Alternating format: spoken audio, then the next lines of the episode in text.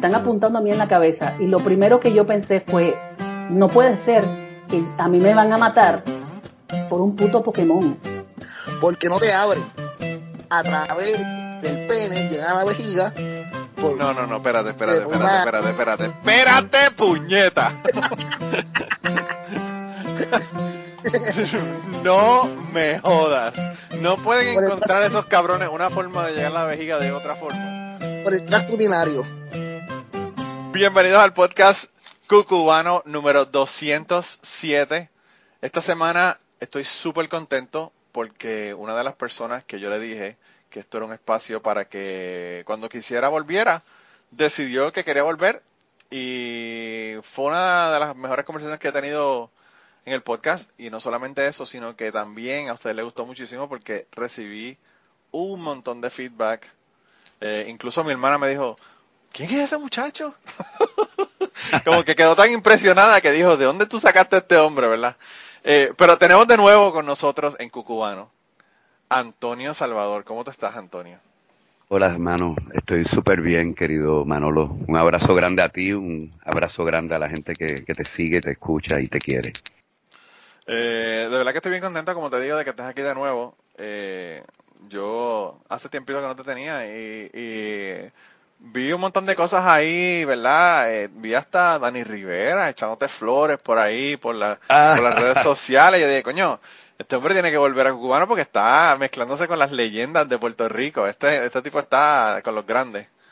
Eh, bueno, fíjate, la relación con Dani realmente no es para nada nueva. Este, Dani ha estado cerca de mí desde que lo conocí en un aeropuerto habanero en el 99, fíjate. Y, y, casi enseguida colaboramos, porque nos, nos encontramos en el aeropuerto, viajamos juntos en el avión, cuando aterrizamos ya éramos este, gente cercana y querida, y pocos días después me invitó eh, e hicimos un mano a mano en el Café Teatro Silvia Resach de Bellas Artes, Dani Rivera, la poeta Mayrín Cruz Bernal y yo, mano, y fue la primera vez que subimos un escenario juntos y fue hermoso y desde ahí desde antes y desde siempre nos hemos querido, fíjate. Sí, Antonio, pero una cosa es conocer a unas personas desde hace mucho tiempo y otra cosa es que una persona que nunca hace este tipo de cosas, estos endosos, estos, estos, eh, estos comentarios, ¿verdad? Hacia otros artistas, pues se tome la, ¿verdad? El tiempo y el, y el, y pues el, el detalle, ¿verdad? De, de grabar sí, el sentimiento. Un, sí, grabar, grabar un, un, mensaje para ti, realmente, bueno, o sea, te tienes que sentir eh, orgulloso porque probablemente eres el único o de los pocos que él ha hecho eso para ellos. Bueno, fíjate, yo no sé si lo ha hecho por otras personas, pero Dani es, para quien lo conoce, una gente tan generosa y tan bonita, ¿verdad? Yo creo que, que lo hizo en testimonio al afecto tan grande que nos tenemos, ¿verdad? Pero también porque la organización nuestra, nuestro proyecto, The Raptum Vita Coalition, surge por una colaboración de Dani conmigo. El primer concierto en La Habana Vieja lo hicimos juntos y a partir de que él publicó en su editorial mi volumen de poesía Elan, este, presentando ese libro fue que hicimos el primer Raptum en La Habana y Dani pues desde entonces siempre ha estado cerca. Cuando hicimos el Raptum Boricuensis 2013, él cantó el himno nacional para iniciar los trabajos, el primero de los tres conciertos que fue un viernes 22 de noviembre. Eh, y desde entonces siempre he estado cerca. Eh, Dani, Dani es alguien a quien yo adoro. Eh, y, y, pues le estoy bien agradecido. Eh, creo que el mensaje más que para mí es para el piquete, tú sabes, para, para el colectivo, claro. para, para los artistas que están colaborando en este proyecto en el que nos va la vida, como tú bien sabes. Mira, y me enteré también de que, de que ustedes crearon un nuevo espacio eh, allá en, en, Puerto Rico para, para mover esta cuestión cultural, ¿verdad? Eh, y quería que me contara sobre eso.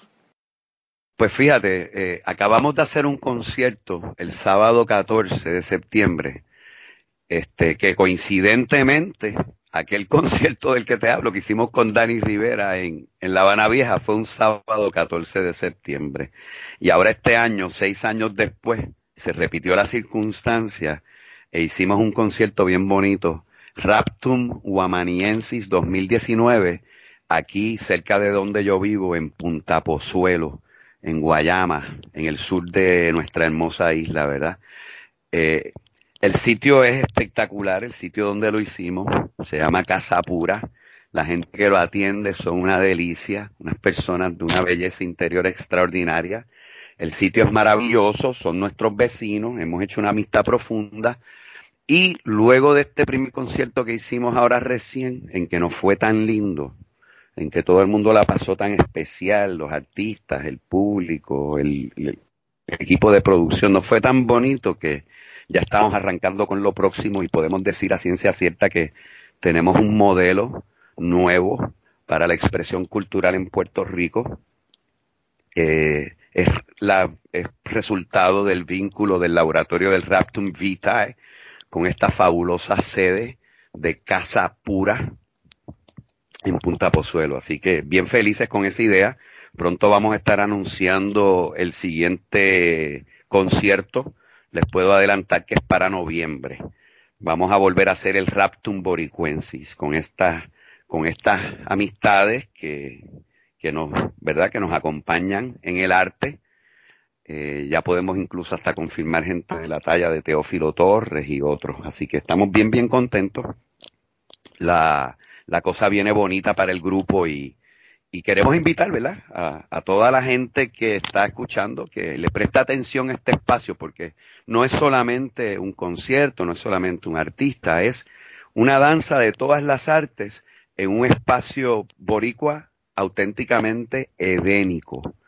O sea, y seguro y lindo y amplio y bueno, es una ricuranza. Uno llega a ese sitio y no quiere irse, brother, es así. Mira, y entonces, antes de que se me olvide, cómo la gente se mantiene conectado con ustedes para enterarse de la fecha exacta y todo lo demás. Dale todos tu, todas las formas de contactar a Antonio y, a, y, al, y al Raptum, ¿verdad? Obviamente. Tienen una página. Pues, pues hay un website, eh, www.raptumvitae, r a p t u m v i t a e raptumvitae.org, de organización, ¿verdad? Eh, ahí pues está muchas cosas, está bastante actualizado. Este, todavía nos falta poner lo último que hicimos. Estamos produciendo esos materiales porque eh, se recogieron materiales muy lindos de este último concierto que hicimos. Después te quiero hablar más de la gente que participó, de lo que pasó allí. Eh, pero nada, para comunicarse con nosotros está el website, está también el grupo público en Facebook. Este, el grupo se llama No hay lugar para el odio ese es nuestro proyecto humanístico de arte. No hay lugar para el odio en el mundo, no hay lugar para el odio. Eh, si entran a Google, es tan fácil como entrar a Google y, escribir no hay lugar para el odio. Eh, creo que casi todo lo que aparece ahí enseguida es el proyecto nuestro y maneras de contactarnos, pero una buena forma es el grupo público en Facebook. En Facebook también está la organización, se llama The Raptum Vitae Coalition. Eh, y yo soy Antonio Salvador, también tengo una, un perfil personal en Facebook, me pueden escribir. Eh, mi email está por ahí publicado en todas las cosas que sacamos. Hay un canal en YouTube, hay una cuenta en Instagram, en fin, estamos en algunas plataformas. Eh, nada, buscarnos por ahí si quieren eh, enterarse de más. Y gracias, ¿verdad? Gracias por eso. y no solamente, no solamente buscarlos y encontrarlos, sino que cuando pones no hay lugar para el odio en, en Google, te sale, te salen las primeras tres páginas son tuyas, hermano. Está, está pegado, estás entregado.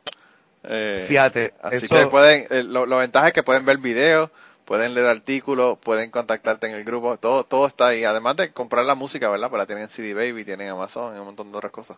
Sí, bueno. esa, esa canción, esa versión que está publicada, no es la versión final del tema, no es la, no es la versión final del himno humano que hemos estado eh, creando y, elaborando ya este, por los últimos tres años con artistas de, varios países, incluido el, el, megaproyecto cubano Buena Fe, artistas puertorriqueños, argentinos, mexicanos, eh, italianos, en fin, brasileros, un grupo de amigos del mundo Estamos trabajando en esa canción desde hace rato y esa versión que está publicada no es la final, debo advertir.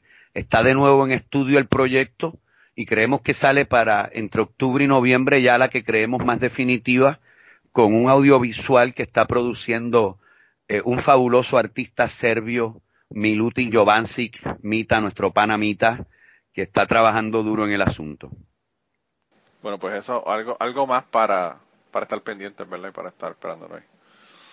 Mira, hermano, entonces, cuéntame, cuéntame de, de la actividad. ¿Qué pasó? ¿Quiénes fueron? ¿Cómo estuvo? Bueno, fíjate, el guamaniensis, primero que nada, tengo que decir, no parecía posible. Le tengo que dar las gracias encarecidas al queridísimo Gustavo Crespo, que es el anfitrión en Casa Pura, mi vecino, aliado y, y carnal desde ya, que nos reunimos un buen día ahí en el Surfing, que es otro local de aquí de Punta Pozuelo, y tras unas cervezas decidimos que nos íbamos a tirar básicamente sin recursos. Pero, digo, el que tiene amigos menos recursos requiere, ¿verdad? Pero la realidad es que chavos no había. Y, y empezamos a imaginarnos este Raptum Guamaniensis y en menos de un mes lo montamos, creamos los materiales promocionales, reunimos un elenco, hicimos prensa y toda la bulla que pudimos y se dio. Eh, especialmente, especialmente, recogimos también unos materiales hermosos porque tuvimos el mejor sonido de Puerto Rico. Eh, Tú conoces a, o has oído hablar, me imagino, del legendario Berti Rodríguez, de Berti Sound and Video, que fue por, Me suena así. Por décadas sonidista del Festival Casals, de la Sinfónica Nacional. Es un, es un monstruo que ha bregado con los más grandes del mundo que hayan venido a Puerto Rico. O sea, Berti es una, una leyenda urbana y una de las mejores personas que jamás tú puedas conocer. Bueno, cuando nosotros hicimos el primer Boricuensis, eh, en el 2013, que yo acababa de regresar de Cuba, este, y ese sí se hizo en menos de un mes y fue una cosa muy loca, esos tres conciertos únicos. Cuatro días antes de subir escena no teníamos audio. Oh, y, wow. Da- y Dani trajo a Berti Rodríguez, hermano. Dani. Dani que trajo a Chabela Rodríguez, que trajo a García López. Dani hizo aquel concierto posible también, de muchas maneras, el Boricuensis. Anyway, Bert- Dani trajo a Berti.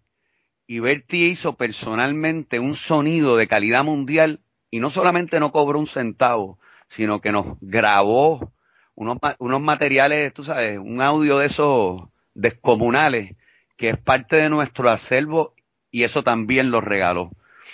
Este, bueno, Berti, Berti estuvo en el Guamaniensis, este, y entonces comienzo por ahí diciéndote que recogimos unos materiales tremendos. Te cuento el elenco. Estuvo Teófilo Torres, que como bien sabes es un actor de primer rango en cualquier liga. O sea, Teófilo es una, otra, otra leyenda de Puerto Rico. Sí, un, un- una institución, ¿verdad? De las tablas boricuas. Bueno, estuvo Teófilo en el personaje de Pateco. Estuvo el extraordinario violinista, cuatrista, percusionista, eh, compositor, cantante, productor y amigo Víctor Ortiz de Barranquita. Un fuera de serie. Estuvo con un virtuoso de la guitarra, el gran Héctor Miranda estuvo el maestro Ricardo López Serrano de Taller Palenque con un discípulo, estuvo la bailarina Mar Coronado, que había estado en el Boricuensis del 2013, regresó, estuvo muy lindo lo que hizo. Estuvo Arturo Gaskins, creador del Circo Nacional de Puerto Rico, trabajando allí malabares y cosas. Estuvo la poeta eh, eh, Michelle Rodríguez, estuvo Eric Landrón, que yo le llamo el píndaro boricua, estuvo también la artista de la escena María Dazúa, que es tan interesante y tan intensa, estuvo el chelista Juan Verdeza, estuvo el violinista Samuel Bolduc, eh, estuve yo, Wow. Wow. Sí, estuvo, sí, mano, sí. Tremendo combo, tremendo combo agrandado que tenías, que tenías ahí. tremendo combo agrandado y eso que eh, Johan Figueroa, el querido Nomo Pregonante, tuvo una situación en Nueva York y no pudo tomar su vuelo porque estaba programado que estuviese. Dani Rivera desafortunadamente te, tuvo que viajar tres días antes a la República Dominicana porque de otra manera hubiera cantado el himno. Wow. Eh, sí, mano, estuvo lindo y no solo que estuvo lindo, sino que todo el mundo le metió corazón. Corazón, corazón. Además de que no fue solamente el raptum y la descarga posterior hasta la madrugada casi, sino que tuvimos antes una mesa científica, un panel sobre las cenizas, eh, sobre la carbonera, y ahora sí voy a usar la palabra completa, hija de puta esta, eh, de la, de la, de la AES, que está aquí lastimando mi salud as we speak, ¿verdad? Según, conversamos. Entonces, reunimos un panel extraordinario en donde estaba el profesor Luis Bonilla, que es un catedrático con, unas con múltiples especialidades en salud pública, que es el autor del estudio científico más serio sobre los daños médicos de esa vaina. Claro. Estuvo el doctor Domingo Cáceres, que es el presidente de la Fundación del Colegio de Médicos Cirujanos de Puerto Rico. Estuvo el licenciado Salvador Tío Hijo, que es eh, un activista, un abogado veterano defensor de muchas causas y un activista y portavoz de toda esta lucha contra Monsanto y y la y el, y glisofato y las semillas transgénicas y toda esa cosa loca que le quieren imponer al mundo que no es sino veneno, veneno. Eh, y estuvo también el, el compañero Eric Abreu Tañón, ingeniero químico y abogado este, que es también activista contra la carbonera y contra otras causas ambientales. Y también estuvo un miembro de la comunidad en ese panel que se integró al final. Este, y lamento decirte que en este instante no recuerdo su nombre completo, pero eh, que estuvo y participó desde su experiencia personal sufriendo en su familia los efectos médicos de esta, de esta aberración carbonera que tenemos ahí produciendo la energía más cara y más dañina del mundo. Pero fíjate, eh, ahora me acabas de dar por donde, por donde me, me toca directamente. Yo, eh, cuando vi la, la, marcha de las mujeres que hicieron en, en Washington, D.C., ¿verdad? Justo después de que Trump eh, fuera electo. Sí. Eh, yo vi una, una señora bastante mayor con un letrero, ¿verdad? Que decía, que decía, eh, I can't believe I'm still marching for this shit, ¿verdad? Yo, no puedo creer que todavía esté marchando por esta mierda, ¿verdad? Y ahora que tú me mencionas eso de la ceniza y toda la pendeja, bueno, yo de verdad que eh, me encabrona el hecho de que todavía tengamos que estar peleando con estos cabrones yo te dije que, aquí se puede hablar malo y que yo hablo malo, pero, no se le puede decir de otra manera, hermano. No se le puede decir de otra manera. Llevamos, yo, desde que yo estoy estudiando ciencias ambientales en la UPI, en el 92, nosotros estamos peleando con un chorro de cabrones que quieren hacer un, que hacer un vertedero en la isla de Mona, tirar cenizas en un lado, traer una, una, una eh, ecoeléctrica, que le ponen ecoeléctrica, pero que es una mierda ahí para quemar, para quemar gas natural, el super tubo, que, mano, o sea, Sí, sí, ¿Qué fucking lucha que no se acaba con estos cabrones? Sí, sí, sí, sí, sí, sí. Eh, es, algo, es algo, es algo francamente eh, doloroso. Es la historia de la que no acabar. porque, porque tú te das cuenta de hasta qué punto para, para cierto sector político, ¿verdad? Es todo transaccional tú sabes. Y ellos están perfectamente dispuestos a sacrificarte. Ellos no tienen ningún problema con sacrificarte. Ahora, sacrificarse ellos. Mientras seas tú el que se jode, todo está bien. no, y, todo, y todo lo ven como, como dólares y centavos, que eso es lo que a mí más me molesta, ¿verdad? Nosotros en una ocasión estábamos, eh, eh, yo estaba viendo una, o revisando una, una declaración de impacto ambiental que, que se hizo. y en la declaración de impacto ambiental, y te puedo interrumpir un segundo para hacer un pequeño comentario sobre eso de que todo es reducido a dólares y centavos, Manolo. Mira, es exactamente así. Es exactamente así. El gran problema con un sistema en donde el dinero se valora por sobre todas las cosas, el que no lo tiene lo anhela, el que tiene quiere más, el que mucho tiene más necesita o pretende. O sea, en un sistema en donde ser pobre es, poco menos que ser, eh, tú sabes, porquería en donde la condición humana se, se, se, se maneja a todos los niveles a partir del dinero que tienes o no tienes No, para no gastar. solamente se, se valora, el, Pero- valor, el valor del ser humano depende de cuánto tú puedes producir de eso. Poder ver más allá de eso, poder ver más allá de eso, tú sabes, poder ver más allá de tu autointerés, ¿verdad? Ese es el reto quizás, ¿te das cuenta? Poder ver al otro está en una condición distinta, ¿verdad? Poder pensar que ese niño que nació en esa condición paupérrima, que lo obliga a sufrimientos indecibles para un niño, que lo, que lo asesina en muchas instancias, porque sabemos que las condiciones del mundo en muchos lugares asesinan niños, ¿verdad? Claro, claro. En lo- eh, y por no hablar, por no hablar de los casos que en toda sociedad ocurren, ¿verdad? De, de violencias indecibles contra niños o niveles de violencia que se creen socialmente aceptables incluso. Porque de algún, porque de alguna forma, de alguna forma esa otra persona no tiene una, una nada que ver contigo. ¿Tú me entiendes? Esa es la idea. Sí, sí, sí. sí. La- la- y la idea, y, y todo eso está sostenido por sobre la diferencia que la condición material establece. Al final, déjame explicarte, todos los ismos desaparecen en el superbillete. ¿Tú me entiendes? Tú Claro. puedes, si tú eres Elton John, it's okay to be gay and married. ¿Tú me entiendes? Claro. Si, No, tú eres loco, si- si tú eres, si tú eres Beyoncé, está bien ser mujer y negra, ¿entiendes? O sea, hay, hay, hay una, hay un lugar a partir del cual,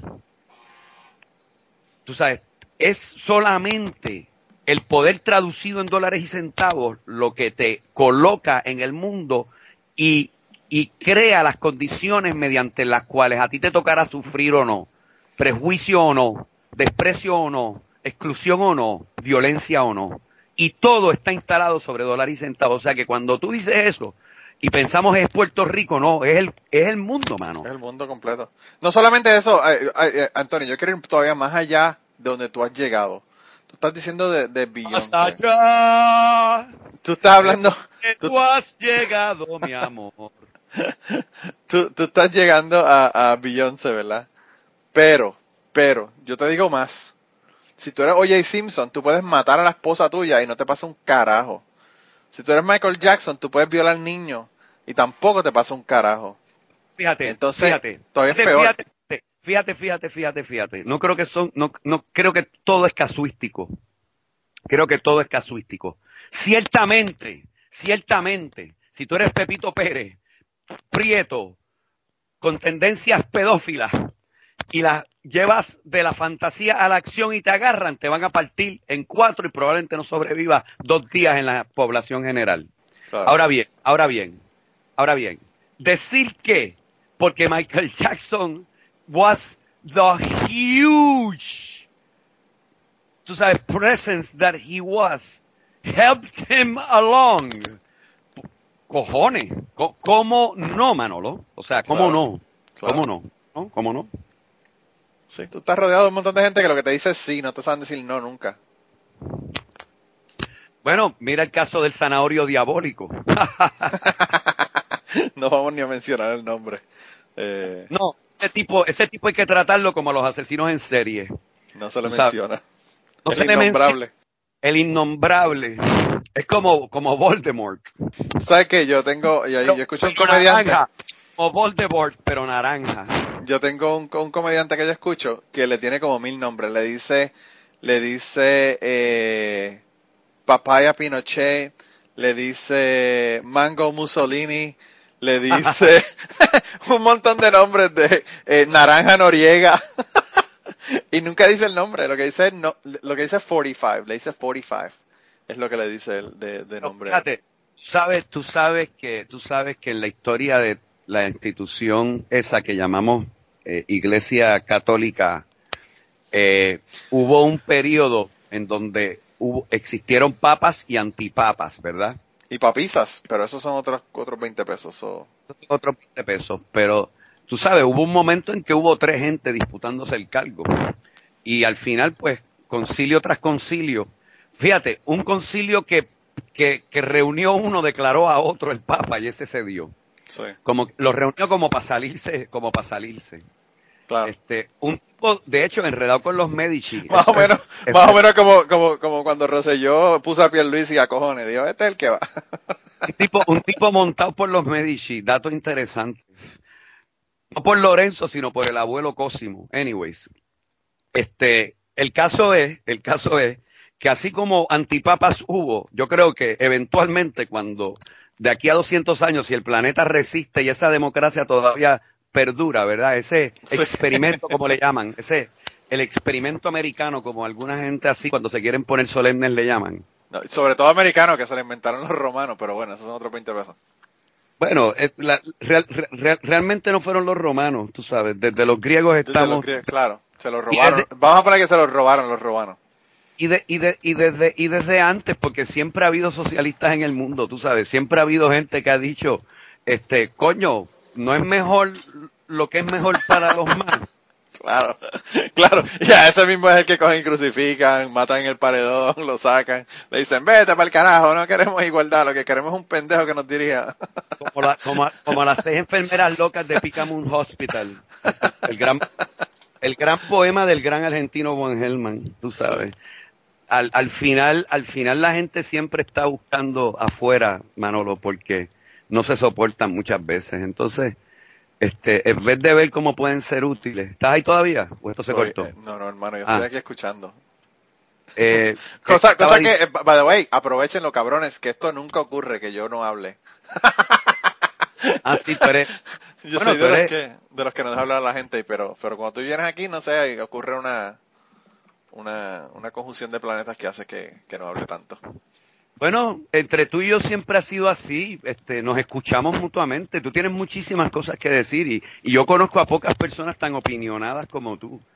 Lo que, lo, lo que pasa es que este es tu show, tú siempre hablas en este show, entonces cuando llega el pan hay que dejarlo que meta su muela. Bueno, ¿Por claro, claro, claro. Hay que, hay que dar, hay que darle que el hombre también. No, no, y que después me regañan. El problema es que no me regañan. La gente, la gente sabe que ahora con la, con la inmediatez de las, de las redes sociales, la gente te deja de saber inmediatamente y dice, cabrón, pero tú cállate la fucking boca cinco minutos, déjalo hablar.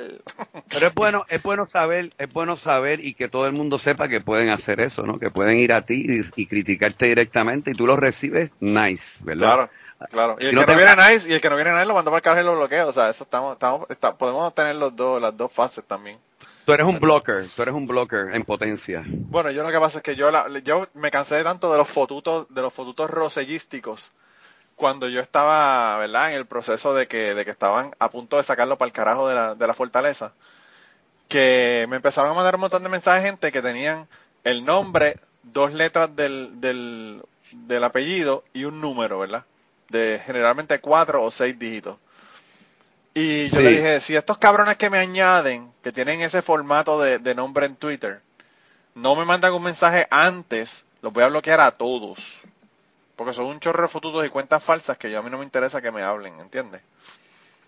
Y pues en Bueno, estoy. pero, pero no te, pero no te, no te metas, no te metas en esa talla ahora porque Cero ese no es el, ese, ese no es el, ese no es el coraje que está dirigiendo este, este discurso de hoy. Ah, no, no, Ahora, no. a- Ya, ahora ya de lo, ahora de lo que estamos hablando no es de esa, no es de esa gente que malintencionadamente tuerce las cosas para hacer un punto porque quieren visibilidad, porque Claro. se creen que No, lo que visibilidad no, lo un puesto político, un puesto político todavía más, es menos que eso. al, al, al cabo, al cabo, al cabo te digo, mira, yo sobre eso eh, que pasó con, con esa gente, eh, he hecho algún que otro pequeño comentario público, no me he enfocado tanto. Y además, como soy un peatón, tú sabes que yo, este, desde que me fui para Cuba en el 98 no tengo automóvil realmente. Bueno, he tenido automóvil en par de momenticos, pero soy básicamente un gran peatón. Así que se me hacía muy complicado que alguien me recogiera acá en esta esquinita boricua en la que habito y me llevara para allá al medio del meollo. Pero, obviamente seguí el fenómeno y me interesó en cuanto inédito, ¿verdad? Y además por el resultado fulminante que tuvo y este lo que re- comenzó como eh, digamos intereses heterogéneos y gente con agendas disímiles y no necesariamente armoniosas o armonizables este uniéndose para crear así una gran voz nacional si se quiere que de alguna forma le sacó el dedo muy duro a esa, a esa caterva de sujetos y los expulsó de, del poder. Ahora, la pregunta que yo tengo para ti, ¿los expulsó realmente? No, ese es el problema. y yo lo dije desde el principio, yo dije que esto iba a ser la primavera, la primavera árabe en Puerto Rico. Se creyeron que sacando un pendejo iban a sacar a todo el mundo, iban a resolver el problema. Y el problema es más grande que sacarle el pendejo que está la cara, la cara del problema. No solo eso, no solo eso. Es mucho más fácil eh, unir a una masa contra algo, tú sabes. Y además en este caso una cosa tan puntual, Roselló, Roselló, Ricky, Ricky, Ricky renuncia, Ricky renuncia. Es una cosa tan sintética y, y, y además este una una o sea, una reacción de, de oposición, tú sabes, de protesta, de, de, de, guerrilla, si se quiere. Claro, eh, eso es mucho más fácil que unir un movimiento semejante a favor de algo, de lo que sea. Claro, pero sin embargo, sin embargo, eh, Antonio, yo creo que ahora con la cuestión de las asambleas de pueblo y con otro montón de, de cosas que se están haciendo, yo pienso que se, se, dio el primer paso para que se, que se trabaje, ¿verdad? Todo esto. Yo creo, fíjate, yo creo, yo creo, yo creo que eh, han ocurrido cambios estructurales en Puerto Rico. Creo que desde hacía, bueno, es que francamente no sé ni por qué voy a comparar lo que está ocurriendo con nada anterior en el tiempo. Eh, pero es una transformación que pudiera de alguna manera este, compararse con lo que en su día pudo haber sido, tú sabes, el Estado Libre Asociado y eh, ese supuesto, ¿verdad? Eh, autogobierno que, que en un cierto tiempo, pues, mucha gente pensó y que funcionaba porque en efecto de alguna cierta manera lo funcionaba. O sea, cuando uno mira lo que fue el milagro económico de aquellos años de la operación este manos a la obra, y, y luego y luego ve y vivió como yo, tú sabes, la afluencia de los ochentas. Las últimas dos administraciones de Hernández Colón, la colonia parecía funcionar, ¿tú me entiendes? El crédito de Puerto Rico estaba por los cielos, aquí todo el mundo tenía dinero y nadie estaba pensando en irse. Aquí venía la gente por cojones, ¿entiendes? Claro. Y, y la realidad es que mientras la cosa estuvo así, no había, francamente, eh, la posibilidad de que se afirmara, como ahora se ha afirmado, eh, una sociedad civil este, que, que se une para reaccionar a la no solo mala administración y mal gobierno y corrupción endémica, sino a lo que ya siente como violencias directas contra sí. Claro. Este, y, y, en ese sentido, pues yo creo que aquí han pasado cosas muy interesantes. Creo que, por eh, bueno, iba de nuevo a hacer una comparación el tiempo. Creo que se ha detenido lo que parecía hasta hace poco como la marcha inexorable hacia la asimilación completa de Puerto Rico a la gringandia, como yo le llamo. Sí. Como, eh, tú sabes, aquí, aquí se estaba sosteniendo la narrativa, tú sabes, de que era inevitable que eventualmente y de alguna manera fuéramos Estado, porque, este, tú sabes, eso es lo que el puertorriqueño quería. Y ahora, y ahora uno ve como esa gente que no está mirando a la isla son los menos.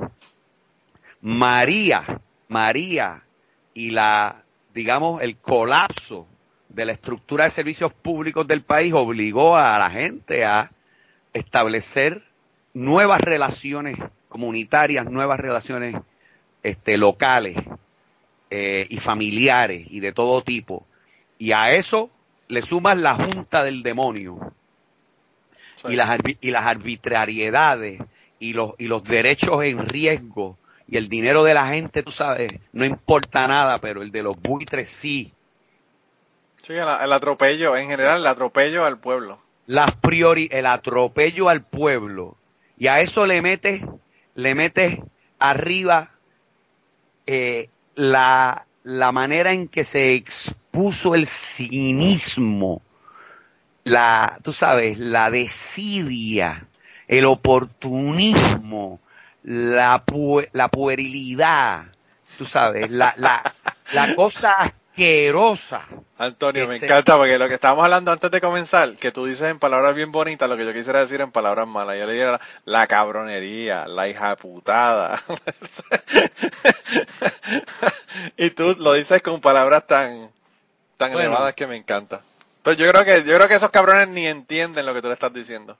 Son tan Sí, brutos bueno. esos hijos de puta que ni Y tú siquiera sabes que entienden que no les voy a, no les, no les voy a dedicar un tiempo más. Yo tengo gran optimismo por el país. Yo veo que hay fuerzas vivas. Yo lo dije, yo lo comenté, yo estuve en el, en el podcast Plan de Contingencia, hablamos casi tres horas. Y yo le dije eso, yo le dije que yo, yo- obviamente lo estoy viendo desde afuera, porque yo no estoy en Puerto Rico ya, pero de- yo estoy viendo un cambio que comenzó en María y que, y que ya está siendo como que obvio, ¿verdad? Para todo el mundo, de que ya las cosas en Puerto Rico no son como eran. Y, y de verdad que me alegra mucho porque me da, opti- me da optimismo, como te digo, me da optimismo de que, de que las cosas puedan mejorar, puedan cambiar y Puerto Rico puede echar para adelante. Eh, porque como, como tú dices es cierto, antes la gente lo que te decía era, no, no, lo que pasa, lo que lo que querían era como que la solución es vamos a hacer Estado, pero lo triste de todo ese asunto es que es, vamos a hacer Estado cuando los gringos se apiaden de nosotros y nos den la estabilidad y a los gringos nosotros importamos tres puñetas. Entonces ese, ese ap- apiedaje de los gringos nunca va a ocurrir porque nosotros somos los, los monos que ellos tienen en una isla como tienen los monos rezos allá en, en el sur de Puerto Rico, los, los científicos. Tú sabes, entonces, eh, Mira, yo, yo sé que en los Estados Unidos habitan algunas de las fuerzas más progresistas del mundo. En el arte, en la ciencia, en la política incluso. en la política ahora, ahora se está despuntando una cosa bien interesante en la política de los Estados Unidos. Eso es así, pero, pero a la misma vez eso cohabita con algunas de las fuerzas más racistas, eh, más, Retrógradas. más retrógradas, pero sobre todo predatorias, tú sabes. También, también, claro. Este, y nosotros somos un bizcochito, Pipo. Sí, nosotros, sí, sí, so- nosotros somos un pastelito. Sí. Y los, y, y los gringos, y, lo, y, y se sabe porque esto está demostrado que nuestro aporte a los procesos económicos de esa gente exceden, pero exceden exponencialmente los llamados beneficios del mantengo federal. No, y no Este- solamente eso, nosotros, nosotros no solamente le damos dinero, le damos sangre de nuestros soldados para ir a pelear en, en guerras que son para hacerlos más ricos a ellos y que no tienen un carajo que ver con lo que están diciendo ellos que están guerreando. Tú sabes que proporcionalmente, proporcionalmente, esto es un dato histórico, fueron, fuimos los puertorriqueños los que aportamos más víctimas mortales en Vietnam. Claro. O sea, nadie, nadie perdió tanto, tanta gente como los puertorriqueños. A nosotros nos cogieron para carne de cañón ahí y en todas sus guerras desde que nos tienen, ¿verdad? Pero en esa especialmente, que fue de todas las más absurdas, porque todavía la Segunda Guerra tú puedes decir, mano, los nazis estaba estaban... cabrón. había, que, había que parar esa pendeja porque estaba cabrón. sabes, eh, that was a just war if any, ¿tú me entiendes? Tú sabes, Claro. ¿cómo tú ibas, cómo tú ibas a permitir que Sí. lo yo, que soy es- un, yo soy un pacifista, un pacifista de los de nunca la guerra, pero en esa como que uno dice, coño, o sea, hay que hacer algo porque está cabrón. Sí, lo que, lo que pasa es que realmente fue una guerra defensiva, tú sabes. Recuerda que la guerra la inicia uno. Claro. Tú, tú sabes, la- eh, la- o, o, o como entre India y Pakistán, También. sí. nos tenemos tantas ganas, tú sabes, que la guerra es perpetua, ¿no? Y los pobres cachi- cachimiros. Son los, que pagan, son los que pagan el- los platos rotos. Oye, pobre gente, pobre gente. Pero, pero así mismo, Yemen, Yemen, papá. Sí, también. Qué, qué, qué, qué desastre. Y eso nos lleva de vuelta a esta idea de no hay lugar para el odio, Manolo. Tú sabes que yo te lo he dicho. Es una cosa simple si se quiere. Tú sabes. El único imperativo moral, o por lo menos el primer imperativo moral, es la condición humana misma. Por sobre cualquier ideología, por sobre cualquier sistema de gobierno, por sobre cualquier religión o práctica moral incluso, tú sabes. Esa es la ética simple de el otro eres tú, la otra Claro. eres tú. Todos los niños, todas las niñas, todos, tú sabes, merecen igual. Hay un Y es una- sticker, hay un sticker que yo veía en mi casa todo el tiempo, Y esta, permíteme terminar, y esta demonización del otro, que ha sido la práctica de todos los tiempos, porque desde que, desde que se puede hablar de civilización y antes hemos estado en esta cruel, cruel actividad de matarnos, ¿verdad? Claro. Eh, eh, porque mencionas la guerra y por eso digo, ¿no? Cuando tú miras, ¿dónde está? ¿Dónde es que está eso? Es todo, es todo estructural, es todo cultural, ¿entiendes? Es una cosa enseñada. La guerra, la violencia, la, la idea de que de alguna forma esa otra persona, por ser distinta, merece menos o incluso merece maltrato, merece desprecio, merece exclusión. Eso fue enseñado y, y así puede ser desaprendido. Entonces, esa es la posición nuestra, ¿no? Y, y, no es que todas las guerras son malas, es que todas las guerras eh, desbordan, desbordan dolor. Tú sabes. Y, cuando tú tienes, cuando tú tienes una persona sufriendo, una sola persona sufriendo innecesariamente, eso es grave. Pero cuando tienes masas humanas sufriendo, como es el caso ahora mismo de Yemen, para hablar ahora, según conversamos, están muriendo niños en, Yemen por mala nutrición, por consecuencia directa de, un ataque bélico, tú sabes, por enfermedades. Realmente está cabrón, eh, mano, y, yo soy fanático de un escritor, eh, él, es, él, es, hispano, pero él es nacido en Estados Unidos, y, y él es un bueno, se llama Héctor García. Él tiene un libro que se llama AlphaGod y tiene uno que habla sobre política. Y, y él presenta un montón de ideas donde, donde nos, nos dice que nosotros lo que tenemos es que tratar de minimizar las tendencias evolutivas de los primates, básicamente en nosotros.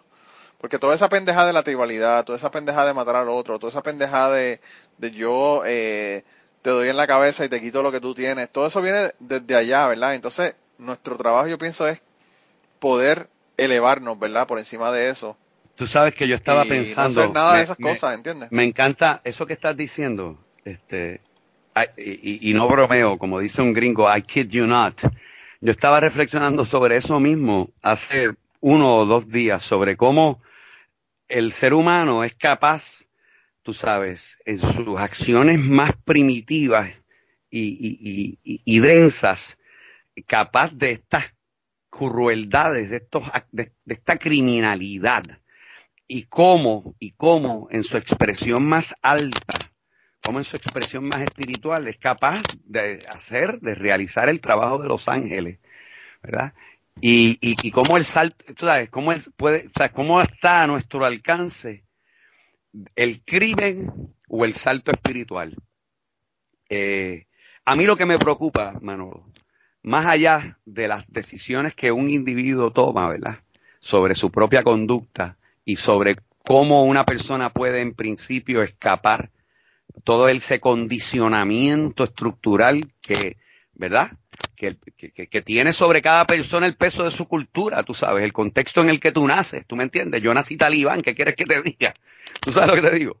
O sea, el que tú puedas, el que tú puedas rebasar eso, que en sí es un reto gigante y en algunas culturas como esta la nuestra, en donde hay al menos una apertura para lo liberal, tú puedes quizás ir, tú sabes, irte por ahí y alcanzar esta independencia de criterio, pero hay muchos sitios en donde eso no es ni una opción, ¿tú me entiendes? porque, porque el dogma, el dogma es rey y regente. Rey, reina y regente. O sea que, eh, en ese sentido, pues, este, más allá de las decisiones que un individuo puede tomar, a mí me preocupa que la destrucción, la guerra, la, la, la violencia que, que se sufre, tú me entiendes, por el, por el choque de, de las naciones del mundo, ¿verdad? De los intereses nacionales y los intereses comerciales y económicos del mundo, que eso ya funciona de una manera casi algorítmica, superestructuralmente, tú sabes, y responde al billete. ¿Tú me entiendes? Los billonarios chinos están más cerca, Tú sabes, los billonarios comunistas chinos están más cerca de los billonarios capitalistas norteamericanos de lo que estaremos tú y yo jamás. Tú sabes. Y eso me preocupa porque como tú detienes eso, tú sabes, es una, sin embargo, es, sin embargo, es un aparato que no responde a nadie, ¿entiendes? Que no está ni siquiera liderado por individuos, sino que es simplemente the way the way the, the, the money follows the power and power follows the money. Sí, yo creo que eso es un problema, pero sin embargo, eh, yo me leo a personas como Steven Pinker para, ¿verdad? Para uno poder seguir luchando y trabajando, porque si no uno se suicida. Eh, es, así. No, no, eh, y él, y él, y él lo que dice es que, que estamos en un momento donde, donde hay la menor cantidad de violencia en la historia de la humanidad. O sea que tampoco podemos perder eso de perspectiva y pensar que esto va de mal en peor. Eh, las cosas están mejorando, lo que pasa es que yo pienso que no mejoran a la velocidad que a uno le gustaría que mejoraran, ¿verdad? y que uno tiene mucha más información sobre la violencia que en el mundo existe, ¿ves? También, también eso sí, eso también ayuda. Pero él ha hecho estudios, él ha hecho estudios científicos de sobre violencia, calidad de vida y todo está mejorando, todo está mejorando. envíame esa referencia porque me hace falta leer ese socio. Mira, hermano, el libro, yo no sé cómo es el, el cuál es el título en español, pero la persona se llama Steven Pinker y el libro y el libro que yo me leí de él se llama Better Angels of Our Nature los mejores ángeles de nuestra naturaleza. Ah, yo creo que yo he escuchado algo sobre ese. Bueno, tienes que leerte ese libro. De verdad que, de verdad que es le cambia a uno la visión, no solamente le cambia la visión, sino que le da esperanza de que las cosas, de que las cosas están mejorando eh, y van a estar mejor. Bello eso. Así que, y, a mí me, me, me fascina escucharlo hablar, hablar con él porque todo el mundo lo que le dice es lo contrario. Y él te destruye con los datos que él tiene y, las investigaciones que él ha hecho y te dice, mira, no, porque en la Edad Media ocurría esto, en, qué sé yo, en, en bueno, o sea, durante el, Black Plague en, en, Europa murieron millones de personas. Ya la gente no se muere eh, en, en, cantidades así de millones de personas por sí, salud, pero es, diferente, es diferente, sí, yo, pero es, es diferente eh, tratar, tú sabes, eh, la, la, la, mortalidad humana en términos generales como si eso equivaliese, tú sabes, a los niveles de violencia que en la humanidad existe. No, y la calidad, pero y la calidad de vida, porque también tú puedes tener estar vivo pero no tener buena calidad de vida, pero él lo que te lo que te plantea en el libro es que todas esas cosas están mejorando. Todos esos indicadores están mejorando. Pues lo voy a buscar eh, sin falta y, y No, de verdad, de verdad eh, es como un pep talk, ¿verdad? El libro, de verdad que el libro está brutal. Y él tiene uno, acaba de sacar uno recientemente, no me acuerdo Dame un segundo que está colando el café, dame un segundo que está colando el café. Sigue hablando con tu público, sigue hablando con tu público. Gente, me ha dado una oportunidad, eh, me ha dado una oportunidad, Antonio, de hablar con ustedes y eso, eso es una, una cosa que tengo que aprovechar cuando estoy hablando con Antonio. Eh, va, fue a buscar el café. Pero anyway, eh, yo lo que quería decirles es que tuvimos una conversación bien interesante sobre sobre religión y sobre espiritualidad y toda esta cosa, sus ideas y mis ideas, ¿verdad? Eh, antes de comenzar a grabar el podcast y eso se lo puse en Patreon, así que las personas que están en Patreon van a disfrutar de esos, qué sé yo, 15 o 20 minutos de conversación anterior a la que tuvimos aquí. Y el resto, pues, bueno, métanse a Patreon con un peso, con un peso, o escuchan el, el, el, el resto de la conversación. By the way, eh, además de eso, estuvimos una hora hablando antes de decir, cabrón, déjame grabar esta conversación. Eh, porque la conversación estuvo tan buena que así de impromptu comenzamos a, a grabar porque yo le dije que, que estábamos, llevábamos una hora hablando y perdiendo todo ese montón de material, de ideas, de cosas, hablamos de un montón de cosas adicionales que... Volví, volví. Le estaba contando a la gente, Antonio, que hablamos de un montón de cosas como una hora y después de estar hablando como una hora dijimos, coño, vamos a grabar esto porque está cabrón. sí. Pues tú sabes, este, a mí me pasa eso contigo, Manolo. Me, me, me da un gozo hablarte porque tú siempre, tú siempre recibes y respondes. Tienes, tú sabes, tú tienes una inclinación, aun cuando no necesariamente tengas toda la información sobre lo que sea, tienes una inclinación intelectual sobre casi cualquier cosa que uno te pueda decir. Así que eso, eso es refrescante. Porque eres como una pared, es como estar jugando squash, tú sabes. Sabes que siempre va a regresar algo. Sí, sí, sí. Bueno, pues que contigo me pasa lo mismo, contigo me pasa lo mismo. Pero eso, eso, eso es algo que tú tienes, tú me entiendes, el espectro. Vas desde, vas desde el intelectual serio hasta la comay. Claro, yo... puedes, navegar, puedes navegar ese espectro, tú sabes, qué chisme, ¿no? Hay que... Qué bochinche, qué bochinche, no es que grita ella, qué bochinche. Lo que pasa, lo que pasa, hermano, es que uno tiene que llevarle la información a la gente y dársela con una cucharada de azúcar para que la gente la digiera, ¿verdad? Bueno, yo no sé eso, este, pero, pero tú, tú tienes experiencia. Mira, para no, para no eh, digregarnos demasiado, te quería hablar también de, no solo del conciertico este que hicimos, sino del que vamos a hacer y de la organización que ahora tenemos y de los próximos planes. Este, si no te molesta, no te molesta bruscamente regresar a lo de nuevo. No, perfecto, regresamos, regresamos a, eso y, ya estamos casi en la hora, así que nada, me cuentas sobre eso y le decimos a la gente dónde te consiguen de nuevo y, y, terminamos el asunto este. Pues lo cuéntame, que cuéntame. Lo que quiero es agradecer más que otra cosa. Quiero agradecerle a Teófilo Torres por haber intervenido en el Guamaniensis, por estar presente ya para el Boricuensis, a María de Azúa, a Arturo Gaskins, a Víctor Ortiz, a Héctor Miranda, a Samuel Bolduc, a Juan Verdeza. Quiero especialmente agradecerle a mi equipo de Casapura, Gustavo, Saribel, estuvieron geniales. El voto de confianza, la forma en que se dio la dinámica para la producción de ese evento fue extraordinario. Quiero agradecerle a Nuni y a Mirella, que nos están ayudando con unos materiales audiovisuales que recogieron tremendos. Ahí sacamos un cortico, que es lo primero que se publica, pero estaremos publicando más cosas. En fin, quiero agradecerle a toda la gente que ha sido parte de esto. Ah, no se me puede olvidar, quiero en Cuba agradecer a todo el equipo de Raptum Vita en Cuba, muy en especial a Yoslo, que es nuestro artista digital, es un tipo fabuloso, Manolo, que hace un trabajo eh, de animación digital interesantísimo.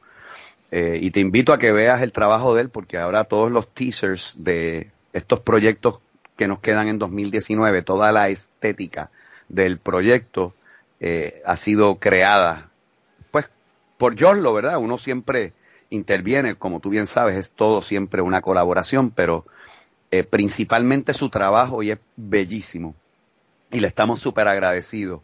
Quiero agradecer en especial a Berti Rodríguez, el gran maestro del sonido boricua, que nos ha apoyado desde el primer momento. Quiero darle las gracias a mi queridísimo Dani Rivera.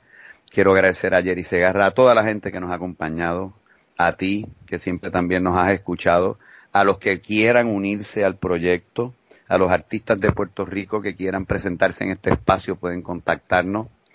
Eh, y nos consiguen, como ya habíamos dicho, en el website raptumvitae.org, el grupo público, o como ya tú explicaste, con escribir no hay lugar para el odio en, en, Google, aparece el proyecto y ahí aparecen vínculos y maneras de contactarnos. Hasta mi teléfono está ahí publicado.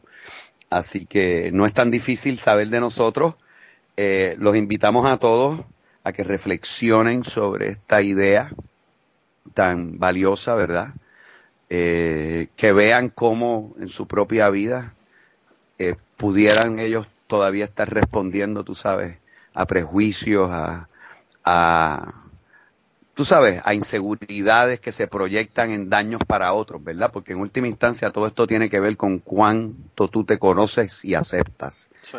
Eh, en última instancia se trata de eso, ¿verdad? Si tú estás en paz con lo que eres, puedes ver al otro y no sentirte amenazado, no sentir que, no sentir que es algo menos que tu hermano o hermana. Nosotros, nosotros eh, proponemos una comunidad internacional de artistas. Te dije que en diciembre vamos para Dominicana, estamos felicísimos con esa talla. Eh, va un elenco cubano fabuloso, va eh, el poderoso holguinero Oscar Sánchez, va el, vaya, el fenomenal Jorgito Camancola, va un proyecto eh, vaya, que no puedo describir en pocas palabras porque además del gran valor creativo que tienen, son gente que yo adoro. Proyecto atemporal con los cantautores Norlen Porrúa, Carlos Fidel Tabuada Peterson, la cantante Jessica Sequeira, el percusionista eh, Lester. Eh, así que estamos bien felices. Van puertorriqueños para allá también, o sea, van cubanos, van boricuas, van dominicanos. Las sedes que tenemos son tremendas, pero cuando eso se vaya acercando, regresaremos al programa por tercera vez. Bueno, hermano, eh, tú sabes, como te dije la última vez, cuando tú quieras me avisas y esta es tu casa, todas las puertas siempre están abiertas.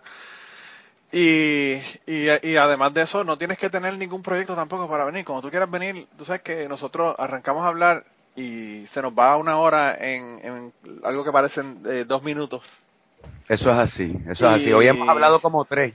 Hoy hemos hablado como tres. Hoy hemos hablado, ya, sí, esta, esta es la única que grabé, ¿verdad? Pero bueno. Eh, pero, pero sí, no, de verdad yo quiero darte las gracias no solamente por haber venido aquí y compartir con nosotros lo que estás compartiendo, sino por la mitad de, todo, de todos estos años. Tú sabes que las cosas que yo te he dicho, yo a la gente, cuando yo los quiero un montón, yo se lo digo porque es importante decirle a la gente lo mucho que uno los quiere, ¿verdad? Eh, en caso de que en algún momento no estemos aquí. Pero, pero a mí me, el, trabajo que tú estás haciendo siempre me ha parecido súper interesante desde que era tu trabajo solamente como poeta, ¿verdad? Eh, y ahora con todo este proyecto, porque yo pienso que estos colectivos eh, son súper enriquecedores por el hecho de que tienen gente de diferentes áreas de las artes, ¿verdad? Trabajando juntos, tienes poetas, tienes músicos, tienes artes plásticas, tienes un montón de gente y, y, yo creo que es como que una un buffet visual, sensorial, cuando tú vas a un trabajo como el que ustedes hacen. Eh, y de verdad que, me gusta muchísimo y, lamentablemente no he podido coincidir en Puerto Rico cuando estás en, en uno de estos procesos, ¿verdad? Yo, tú sabes que yo recientemente estuve en Puerto Rico, no tuve tiempo para nada, ¿verdad? Pero... Lo sé, no nos eh, vimos, no te lo perdono. No, no, no, no solamente no nos vimos, sino que qué mierda que fue el 14 de septiembre y no un poquito antes para ya haber ido, para ya haber ido a la actividad, ¿verdad? pero... mira, Manolo, atiende bien, atiende bien. Para este de noviembre, creemos que viene incluso eh, desde Europa la poeta cubana Aleisa Ribalta, que es una tremenda gente y viene quizás el pintor dominicano Máximo Caminero. Ya tenemos al taller Palenque de la escuela de Ricardo López Serrano, que es una gente, es un montón de tambores sonando. Teófilo está, María Dazúa está, Juan Verdez está, Samuel Bolduque está, estoy yo, seguro viene Jerry. Eh, estamos tratando de traer quizás a Fernandito Ferrer, todavía eso está en conversaciones, pero va, va a ser, va a ser algo hermoso, no importa los que estemos. Como dice Dani, yo estoy contigo, quiero este, porque lo que hay ahí es una vibra tan rica, mano.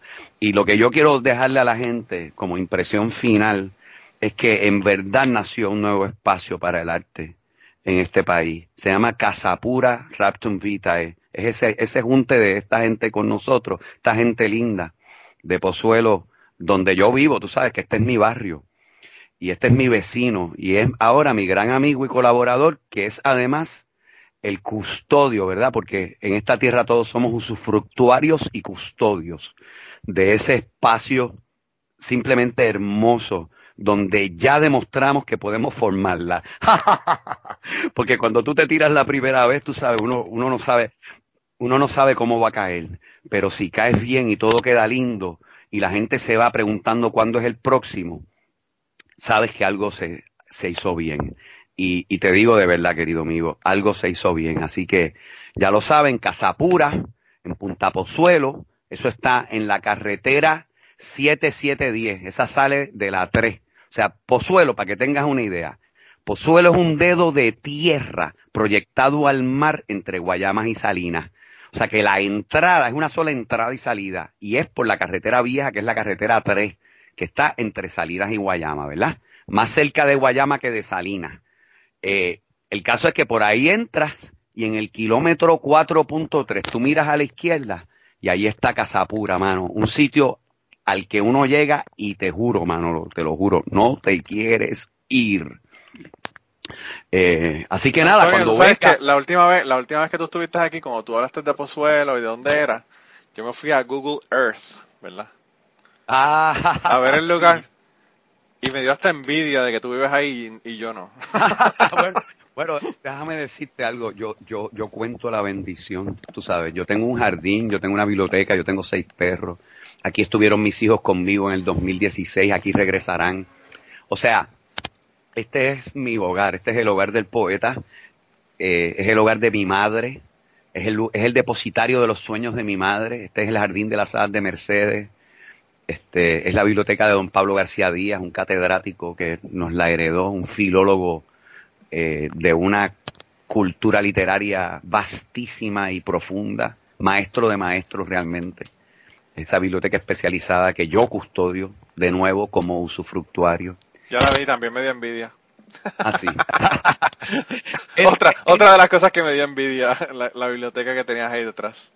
Bueno, tú sabes que yo quiero que, que en algún momento esté debidamente clasificada y abierta para que especialistas o estudiantes o pues simplemente personas interesadas en las letras hispánicas sobre todo, porque esta es una biblioteca de filología hispánica en realidad Wow. y una de las más completas que yo haya visto como colección personal para pelos. Wow. Bueno, pues yo voy, lo que voy a tener que hacer es yo ir personalmente a conocer esa biblioteca y a darte un abrazo, hermano, porque hace tiempísimo que no nos vemos. Eso es lo que yo creo, Y- eso es lo que yo creo. y Y, yo que traigas que- a la doña y traigas a la tribu. Para que Eh, corran por allí, corran por allí. Oh, y aquí pueden correr, porque este, esta es otra de las cualidades de este lugar, del Jardín de las Hadas y de Casapura. Tú puedes andar distraído sin correr peligro. Lugar más, lugar más seguro en Puerto Rico difícilmente vas a encontrar. sí. Bueno, pues eso, Bueno, eso lo tenemos en- planes entonces. Y, Eso es así. Y nada, mano, de verdad, eh, un abrazo, muchas gracias por haber estado aquí. La semana que Gracias viene, para la gente que nos escuchan, la semana que viene, de- para, para la gente que nos escuchan, eh, vamos a tener, vamos a hablar del espiritismo, así que va a estar bueno el, el podcast de la semana que viene. Eh, y nada, hermano, un abrazo, un abrazo.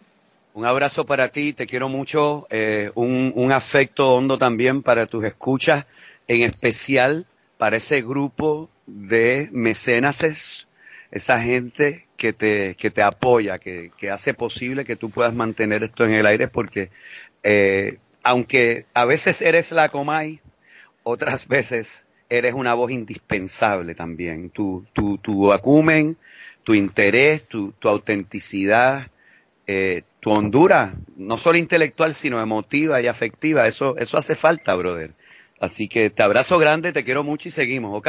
Eso para que, para, para que la gente, como, como le dicen acá a los gringos, eh, eso es un shout out a Patreon, se llaman, lo- lo- los, los MVPs de Patreon se llaman ellos.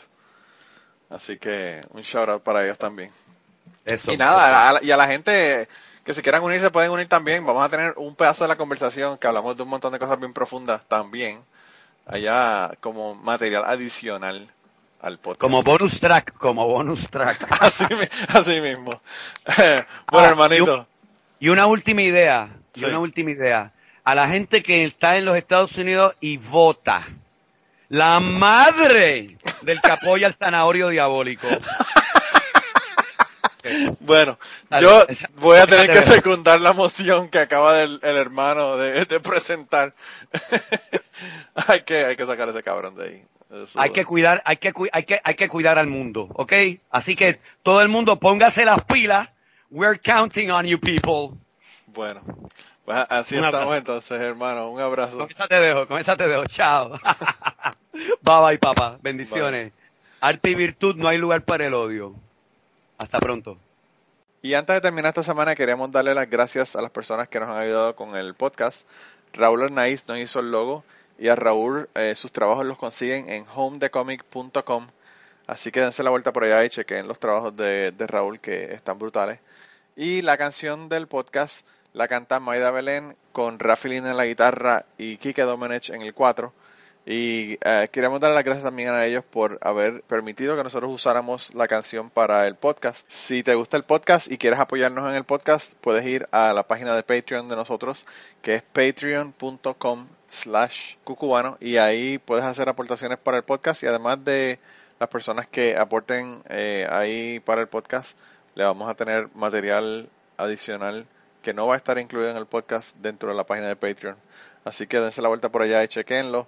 Gracias por habernos apoyado, gracias por recomendar el podcast, gracias por contarles a su abuela, a su tía, a su mamá y a sus amistades. Gracias por darnos follow en Twitter, porque tenemos muchas personas que nos escriben todas las semanas y queremos darle las gracias a ustedes también, porque sin ustedes realmente, pues para qué vamos a grabar el podcast. Y nada, con eso los dejamos, se cuidan un montón y nos vemos prontito.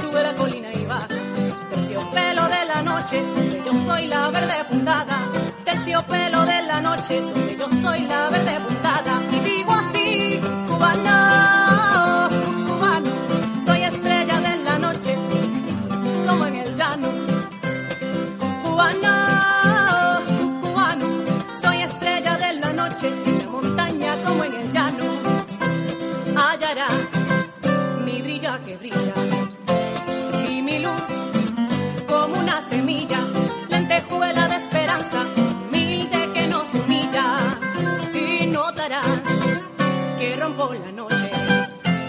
Donde voy, soy luz que te asombra, camina por mi camino.